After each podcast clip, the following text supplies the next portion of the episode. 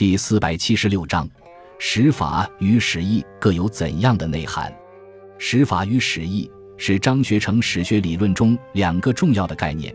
他在《文史通义》中说：“吾与史学盖有天授，自信发起力，多为后世开山。而人拟无于刘知己，不知刘言史法，无言史义。刘义管局纂修，无义一家著述，截然两途，不相入也。”张学成用史法和史义之分来表述自己与刘知己的区别所在。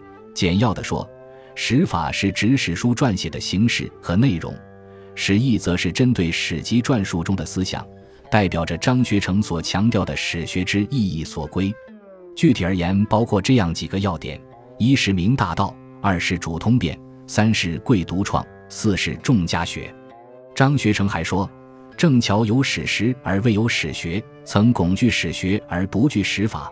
留知己得史法而不得史意，此于文史通义所谓作也。